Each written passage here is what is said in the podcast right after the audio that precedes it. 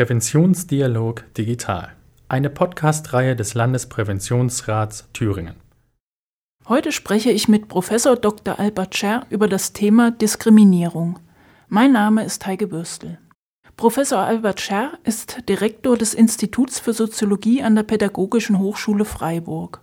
Er studierte Soziologie, Philosophie und Pädagogik in Frankfurt am Main. Seine Forschungsschwerpunkte sind unter anderem Diskriminierung und Rassismus, Flucht und Asyl sowie Ethnisierungen von sozialen Konflikten. Herr Professor Scher, ich begrüße Sie recht herzlich in unserer Podcast-Reihe Präventionsdialog Digital. Hallo. Bevor wir später auf zwei aktuelle Themen, nämlich Rassismus in der Polizei und mögliche Benachteiligungen in Zusammenhang mit der Pandemie eingehen, zunächst erst einmal eine ganz allgemeine Frage. Was ist Ihre Perspektive auf das Phänomen Diskriminierung? Mein Verständnis von Diskriminierung geht davon aus, dass Diskriminierung was zu tun hat mit der Begründung und Rechtfertigung von Ungleichbehandlung. Das heißt, wenn wir uns Diskriminierung anschauen, geht es nicht um irgendwelche beliebigen Formen von Beleidigungen oder Herabsetzungen, sondern es geht um die Frage, wie gesellschaftlich und geschichtlich gewordene Ungleichheitsverhältnisse äh, begründet und gerechtfertigt werden. Also ist es mehr als nur Vorurteile, Stereotypen, sondern es geht auch äh, um die konkret um die Handlungsebene.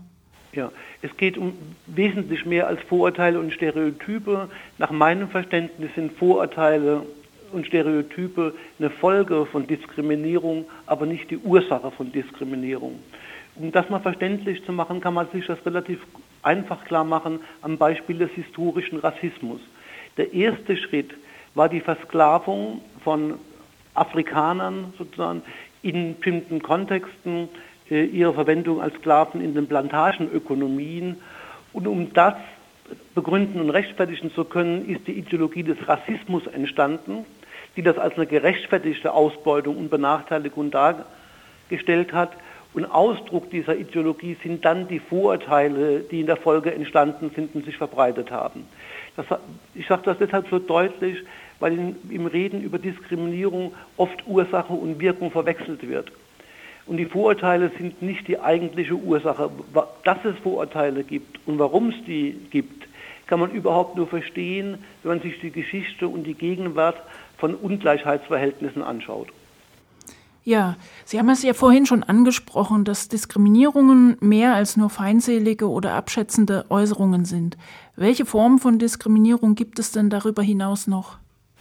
Naja, Sie haben die Ebene ja, Erstebene ja angesprochen, also diskriminierende Äußerungen oder Handlungen, wo Menschen aufgrund irgendeines Merkmals äh, anders behandelt werden als andere. Die zweite Ebene ist das, was wir in der Soziologie Organisationsdiskriminierung oder institutionelle Diskriminierung nennen. Das heißt eine Ungleichbehandlung, die aus der Art und Weise entsteht, wie bestimmte Organisationen funktionieren. Ich mache Ihnen ein Beispiel dafür wenn Sie in der Schule, in der Grundschule bei allen Schülerinnen voraussetzen, dass die Deutsch als erste Sprache gelernt haben, also auf äh, eine zusätzliche Sprachvermittlung verzichten, behandeln Sie äh, Schüler aus deutschen und nicht deutschen Familien gleich. Trotzdem benachteiligen Sie dann diejenigen, die eben von zu Hause keine zureichenden Sprachkenntnisse mitbringen. Und es gibt andere Beispiele, wo man das auf der Ebene von Organisationen beschreiben kann, wie Gleichbehandlung Benachteiligungen erzeugt. Äh, die dritte Ebene ist das, was man strukturelle Diskriminierung nennen kann, also eine Form von Diskriminierung, die in die Strukturen der Gesellschaft eingeschrieben ist. Das zentrale Beispiel dafür ist die Ungleichbehandlung von deutschen Staatsangehörigen und Ausländern, zum Beispiel im Wahlrecht oder beim Arbeitsmarktzugang. Äh, die ist jetzt keine, kein Ausdruck von Vorurteilen, sondern Ausdruck davon, dass ein Nationalstaat so funktioniert, dass er bestimmte Privilegien den eigenen Staatsbürgern vorbehält. Also verstehe ich Sie richtig. Die letzten beiden Formen, die Sie genannt haben, haben jetzt erstmal mit dem einzelnen Menschen, dem Individuum, recht wenig zu tun. Eben. Die haben damit relativ wenig zu tun, weil so die, in die Art und Weise, wie eine Schule, wie ein Betrieb, funktioniert oder wie ein, die Rechtsordnung eines Staates funktioniert, bestimmte Ungleichbehandlungen vorsehen. Das heißt, es ist, sind natürlich dann immer am Ende Einzelne, die das vollziehen. Ne? Aber derjenige, Mitarbeiter einer Ausländerbehörde, der einem abgelehnten Flüchtling mitteilt, dass er jetzt abgeschoben werden soll, tut das ja nicht aufgrund eines Vorurteils, sondern allein deshalb, weil er sich rechtskonform verhält. Ja. Sie hatten ja vorhin schon gesagt, was Ihre Perspektive auf Diskriminierung ist. Lassen Sie uns das bitte noch mal ein wenig vertiefen. Was macht den Kern dieses Phänomens aus? Was ist Ihre zentrale These? Worum geht es da? Wer bestimmt überhaupt, was diskriminierendes Verhalten ist und was nicht? Den Kern kann man vielleicht so beschreiben. Ich mache es mal vielleicht mit ein paar Schritten. Ne, Schritt 1 für jede Diskriminierung ist die Einteilung von Menschen aufgrund bestimmter Kategorien, wie Hautfarbe, wie Geschlecht, wie, wie Alter, wie Gesundheit und Krankheit. Das heißt, es entsteht ein Bild, die Gesellschaft besteht nicht aus Individuen, aus Personen, sondern sie besteht aus unterschiedlichen sozialen Gruppen. Der nächste Schritt ist dann, dass dann die konkreten Einzelnen als Angehörige bestimmter Gruppen gesehen werden. Also nicht mehr als Paul oder als pa oder Paula, ne, sondern als Behinderter oder Ausländer äh, oder nach anderen Unterscheidungskriterien. Im nächsten, der dritte Schritt ist dann, dass man diesen Gruppen ungleiche Fähigkeiten und ungleiche Rechte zuschreibt. Also Ideen dazu entwickelt, warum jemand, der als in einer rassistischen Kategorie eingeordnet wird oder eine religiöse Kategorie eingeordnet wird, angeblich schlechter, minderwertiger ist äh, als, der, als andere oder warum ihm oder ihr nicht die gleichen Rechte zustehen. Äh, ein Zusatzschritt ist oft noch die Idee, dass die Vermischung zwischen diesen Gruppen, zwischen diesen Kollektiven problematisch ist, dass sie also möglichst getrennt voneinander leben sollen äh, und äh, Grenzverwischungen äh, problematisch sind, also dass es um sowas geht wie im klassischen Rassismus, um Reinheit der Rassen oder klare Abgrenzungen zwischen den sogenannten Kulturen. Ne? Und das führt dann zu einem Gesellschaftsbild, wo die Idee dominant wird, wir leben nicht in einer Gesellschaft, in der alle gleiche Möglichkeiten und gleiche Rechte haben oder jedenfalls haben sollen, sondern in einer Gesellschaft, wo sich die Rechte und die Ansprüche danach entscheiden, welcher Gruppe man angehört. Und wer bestimmt denn eigentlich, welche Minderheiten als diskriminiert gelten und welche nicht? Ist das immer eine Mehrheit, die vermeintliche Abweichung von der Normalität ähm, mit Abwertung ausgrenzt?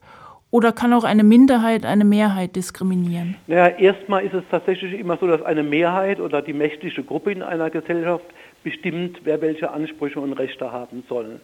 Jetzt können Sie auf einer bestimmten Ebene, also herabsetzende Äußerungen, äh, Beleidigungen äh, bis hin zur Aggression, natürlich auch Formen von Diskriminierung sehen, wo Minderheiten andere Minderheiten diskriminieren was gar nicht so selten vorkommt, mhm, ja. ne, oder wo sich Diskriminierung auch gegen Angehörige der Mehrheit wendet.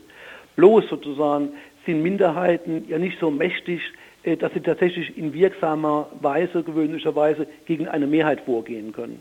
Das heißt, die Grundachse ist schon das Verhältnis einer dominanten Mehrheit oder einer mächtigen Gruppe zu einer Minderheit. Ne, die nachgelagerte Achse sind Diskriminierungsverhältnisse zwischen Minderheiten und dann gibt es auch noch so reaktive Formen, wo Beleidigungen, Beschimpfungen, Aggressionen von Minderheit gegen die Mehrheit ausgehen. Es gibt ja auch das allgemeine Gleichbehandlungsgesetz. Das sind bestimmte Handlungen genannt, die als diskriminierend gelten. Kann diese Aufzählung erweitert werden? Ist das historisch abhängig von unserer derzeitigen Gesellschaftsvorstellung? Das ist ganz eindeutig, das kann man auch sehr schön sehen, abhängig von historisch veränderlichen Vorstellungen. Wenn Sie mal in die allgemeine Erklärung der Menschenrechte von 1948 zurückgehen, da gibt es ja den Artikel 3, das Diskriminierungsverbot der Menschenrechte. Mhm. Dort ist erstmal gesagt, niemand darf wegen irgendeines Merkmals diskriminiert werden, zum Beispiel wegen. In der Liste damals, also der damals beispielhaften Liste, ist Homosexualität nicht als Diskriminierungsfall vorgesehen, weil 1948 die Diskriminierung von Homosexuellen noch ganz allgemein akzeptiert war und Homosexuellen, äh, Homosexualität als Krankheit oder als Straftat verstanden worden mhm. ist. Inzwischen haben wir durchaus gelernt, dass die Diskriminierung aufgrund der sexuellen Orientierung oder sexuellen Identität eben eine, äh, eine abzulehnende Form von Diskriminierung ist. Das heißt, es gibt in gewisser Weise einen Erweiterungsprozess gleichzeitig sind aber im, im, gegenwärtigen Verständnis bestimmte Formen von Diskriminierung nicht vorgesehen. Sie finden zum Beispiel im Allgemeinen Gleichbehandlungsgesetz nicht die Kategorie Diskriminierung aufgrund der sozialen Herkunft. Mhm. Also die Diskriminierung von Obdachlosen oder Wohnsitzlosen ist dort nicht als Fall vorgesehen. Auch die Diskriminierung von Ausländern gegenüber Deutschen im, Sinne, im rechtlichen Sinne ist dort nicht vorgesehen. Das heißt, was als Form von Diskriminierung gilt, die gesellschaftlich herausfordern zu Gegenmaßnahmen oder zu Verboten, das verändert sich historisch. Ja. Gibt es denn bestimmte soziale Prozesse oder Praktiken, die Diskriminierungen in Gang setzen bzw. befördern? Ja, ein ganz entscheidender Punkt sind soziale Konflikte äh, und vor allem Konflikte um knappe Ressourcen. Also immer dann, wenn Gruppen in der Gesellschaft das Gefühl haben, auf dem Wohnungsmarkt, auf dem Arbeitsmarkt, beim Zugang zu Schulen oder zu Kindergärten nicht das zu bekommen, was ihnen zusteht, entsteht sehr schnell so ein Sündenbockmechanismus, der der Logik folgt, das liegt daran, dass andere das kriegen, was mir eigentlich zugesteht, äh, die aber nicht berechtigt sind. Das heißt, wir können relativ gut zeigen, historisch wie gegenwärtig, dass tatsächlich oder auch nur gefühlte Konflikte um Dinge, die anstrebenswert sind und die knapp sind, die nicht für jeden überall verfügbar sind, sehr schnell so einen Sündenbockmechanismus in Gang setzen, der eine vermeintliche Minderheit äh, als Ursache behauptet. Aber es ist ja auch ein Paradox unserer Gesellschaft, dass wir auf der einen Seite sagen und sogar verfassungsmäßig verankert haben, dass Menschen gleichberechtigt und gleich zu behandeln sind und auf der anderen Seite sieht die Realität aber ganz anders aus. Aufgrund ökonomischer und kultureller Strukturen besteht ja gar keine Gleichheit. Das ist ja irgendwie ein Paradox. Ja, das ist so, aber das ist halt generell so, dass, dass Werte, die in den, in, als Menschenrechte oder als verfassungsmäßige Grundwerte festgeschrieben sind, immer in einer Diskrepanz, in einem Spannungsverhältnis zur Wirklichkeit stehen sodass der Auftrag von Politik und Gesellschaftsgestaltung ja darin besteht, diese Diskrepanz möglichst gering zu machen. Ne, äh, äh, man kann es auch andersrum formulieren. Gäbe es da kein Problem, bräuchte man für auch nicht in die Verfassung zu schreiben. Man schreibt nur dann ein Diskriminierungsverbot ja. in eine Verfassung rein, wenn man einen Anlass sieht, darauf mit, mit Politik oder rechtlichen Maßnahmen zu reagieren, weil es eben ein Problem gibt, das angegangen werden muss. Ja, das ist nachvollziehbar. Das ist ja mit strafrechtlichen Bestimmungen ähnlich. Nur das ist festgeschrieben, was auch ein Problem in der Gesellschaft darstellt. Professor Scher, lassen Sie uns über die Folgen von Diskriminierung sprechen. Wir befinden uns ja derzeit in einer Pandemie. Welche Auswirkungen haben staatliche Maßnahmen des Infektionsschutzes auf bestimmte soziale Gruppen? Also wer erfährt momentan eine Benachteiligung und welche langfristigen Folgen können auch daraus resultieren? Ich würde die Frage ein bisschen anders fassen. Für mich wäre die Frage, wer ist durch die Pandemie, nicht durch die staatlichen Maßnahmen, sondern ist durch die Pandemie selbst in besonderer Weise benachteiligt. Ja. Und da sehen Sie erstens mal, dass alle die, die, die in re relativer wirtschaftlicher Benachteiligung leben, also kleinere Wohnungen haben, weniger materielle Ressourcen, natürlich von den Folgen von, äh, von, der Pandemie stärker betroffen sind, weil sie halt weniger auf großzügigen Wohnraum, ein Homeoffice oder anderes zurückgreifen können. Ne, oder stärker darauf angewiesen sind, dass dann staatliche Unterstützungsleistungen bei der Kinderbetreuung greifen, weil die, die persönlichen Verhältnisse äh, da wenig zulassen. Äh, das heißt, der, der Effekt der, der Pandemie ist erstmal der, dass die, die sonst auch benachteiligt sind, auch von den Folgen der Pandemie stärker betroffen sind. Dann gibt es einen zweiten Effekt, auf den man, glaube ich, achten muss, äh, dass durch die Pandemie bestimmte Ressentiments, vor allem gegen asiatisch aussehende Menschen, äh, ein bisschen auf die, an die Oberfläche gebracht hat. Das heißt, es ist eine stärkere Aggressivität, Feindseligkeit gegenüber asiatisch aussehenden Menschen äh, beobachtbar gewesen mhm. äh, als Folge dieser Idee, das ist ein quasi aus China stammender mhm. Virus. Ne, ein drittes Problem, und das muss man auch ansprechen, ist das, und so würde ich stärker sagen, die staatlichen Maßnahmen zur Unterstützung der Betroffenen von Diskriminierung in gewisser Weise eine soziale Schieflage hatten. Wenn man zum Beispiel die Frage an, äh, sich anschaut, wann und wie wurden Schulen oder Kindertageseinrichtungen geöffnet, gab es in diesen ganzen Fragen der Öffnung keine soziale Komponente, die gesagt hätte, wir müssen die Kindergärten und die Schulen am ehesten in den Stadtteilen oder den Regionen wieder öffnen, wo Eltern mit geringerem Einkommensniveau oder, oder ein größerer Teil von Hartz-IV-Empfänger lebt, weil die in besonderer Weise darauf angewiesen sind, dass die staatlichen Einrichtungen zugänglich sind. Mhm. Und das sieht man jetzt auch sozusagen in dem ganzen Bildungsbereich. Es ist ja offenkundig genug, dass eine Akademikerfamilie vielleicht sehr viel eher in der Lage ist, ausfallenden Schulunterricht äh, zu ersetzen durch quasi äh, private Betreuung zu Hause, als eine Familie, die selbst nur ein geringes Bildungsniveau hat und gar nicht in der Lage ist, sozusagen den Hilfslehrer zu spielen. Ja. Also mir fehlt da die soziale Komponente in den Maßnahmen.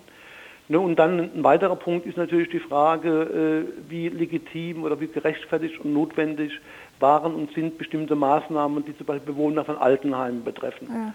Das ist aber dann eher weniger eine Frage von in meinem Sinne von Diskriminierung, sondern quasi von vernünftiger Abwägung, was ist tatsächlich im Sinne von Schutz der Betroffenen zu äh, notwendig und was könnte vielleicht vermieden werden. Ja, und nun vielleicht noch mal zu den Folgen, unabhängig jetzt von der Pandemie ganz allgemein. Was bedeutet es denn für eine soziale Gemeinschaft oder eine Gesellschaft, wenn es viel Diskriminierung gibt? Naja, es ist äh, für die Gesellschaft bedeutet es natürlich ein Problem ihres sozialen Zusammenhalts. Ne, weil eine Gesellschaft funktioniert ja dann, wenn ein Mindestmaß an Solidarität, an gegenseitiger Verpflichtung, auf Unterstützung und ein Mindestmaß an gegenseitigem Respekt gegeben ist.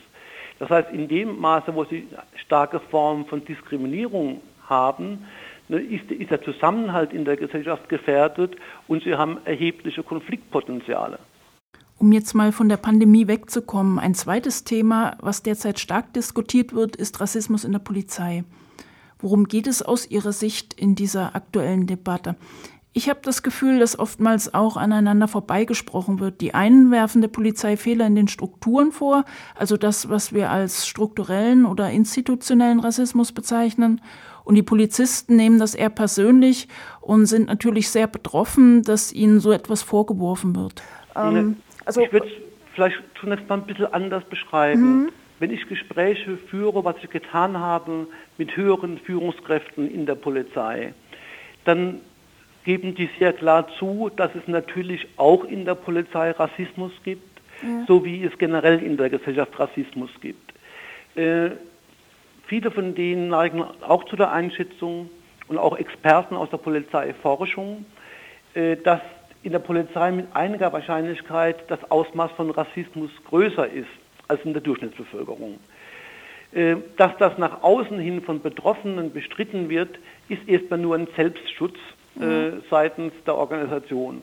Auch Polizisten, mit denen man quasi jetzt nicht Führungskräfte, sondern normale Polizisten, die im, im direkten Einsatz sind, können einem davon berichten, dass es Kolleginnen und Kollegen gibt, die im Verhältnis zu Migranten äh, äh, durch rassistische Äußerungen auffallen.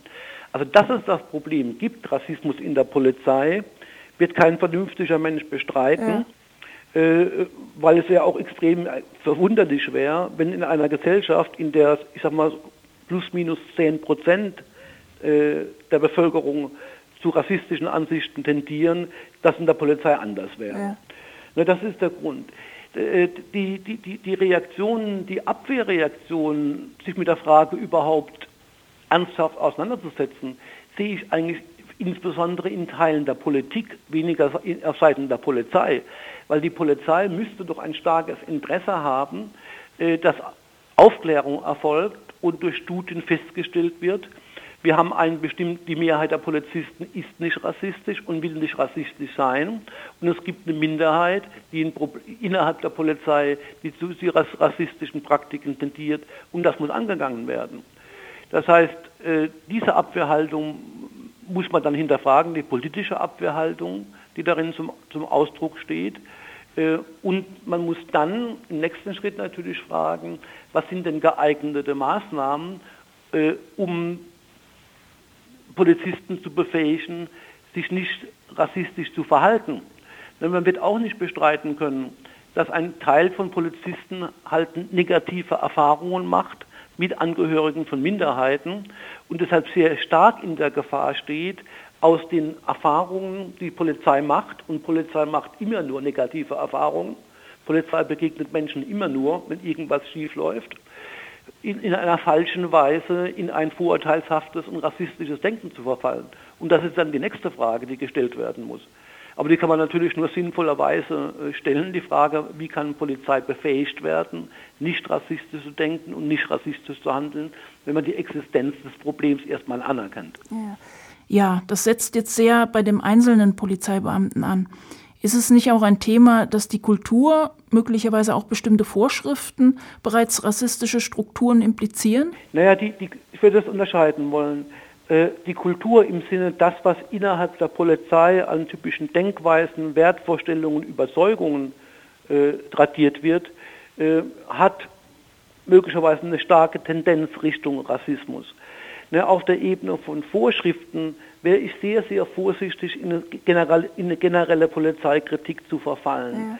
Ja. Ähm, ne, es, es, gilt nicht, ohne jeden Zweifel, auch in der Polizei gibt es ein Verbot von Racial Profiling, also von äh, anlassfreien Kontrollen allein aufgrund des äußeren Erscheinungsbilds und der Hautfarbe.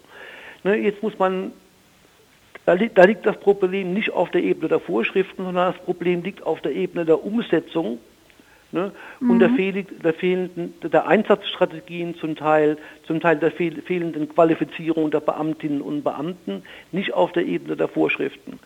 Also man, man muss, wenn man über strukturellen Rassismus redet, dann sehr genau anschauen, wo sind, gibt es tatsächlich Elemente in der Polizeikultur, in, in Verfahrenslogiken, äh, äh die, die Rassismus anfällig sind.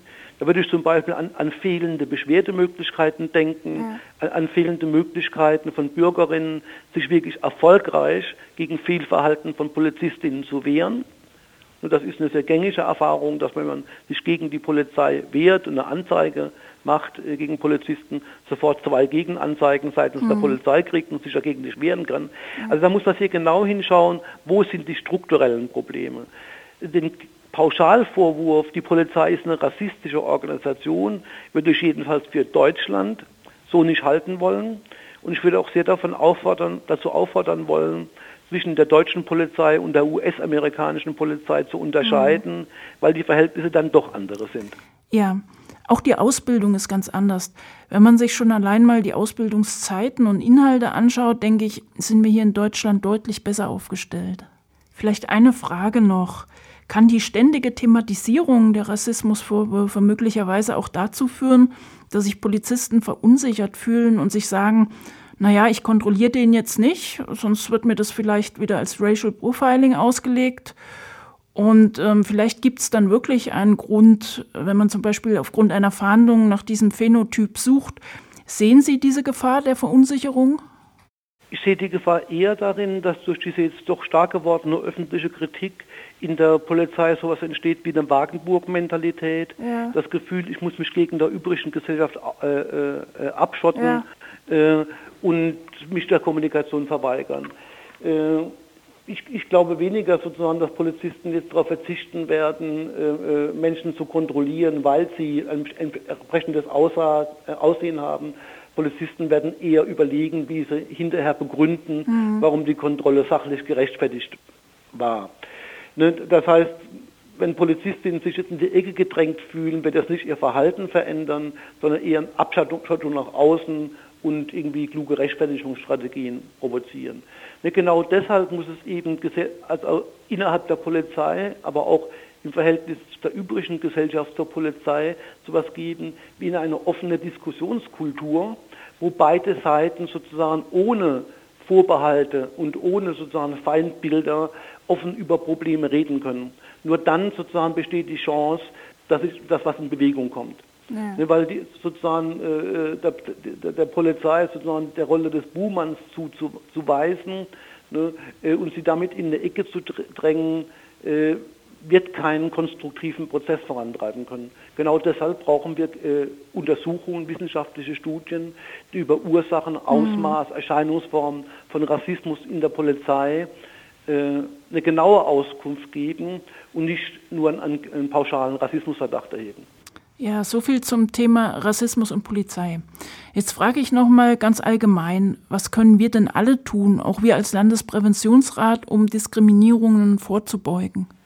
Naja, auf der jetzt ganz individuellen Ebene, also wenn das heißt, was können wir alle tun als im, im Alltag, mhm. würde ich sagen, tatsächlich immer dann, wenn wir mit rassistischen oder anderen diskriminierenden Äußerungen und Verhaltensweisen konfrontiert werden, einschreiten und widersprechen. Ja. Ja. Also Ablehnung äh, äh, Ausdruck bringen, auch im privaten Umfeld übrigens dann nicht weggucken, um der Freundschaft liegen, äh, li zuliebe, ja. sondern sehr klar nicht Einverständnis mitteilen, sagen, so möchte ich nicht, dass in meiner Anwesenheit geredet wird. Ich mhm. bin damit nicht einverstanden.